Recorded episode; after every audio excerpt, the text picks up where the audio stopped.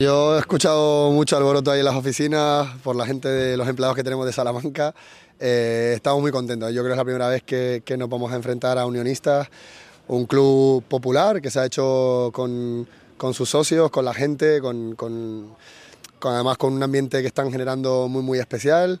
Eh, sabemos que además es una provincia eh, muy futbolera.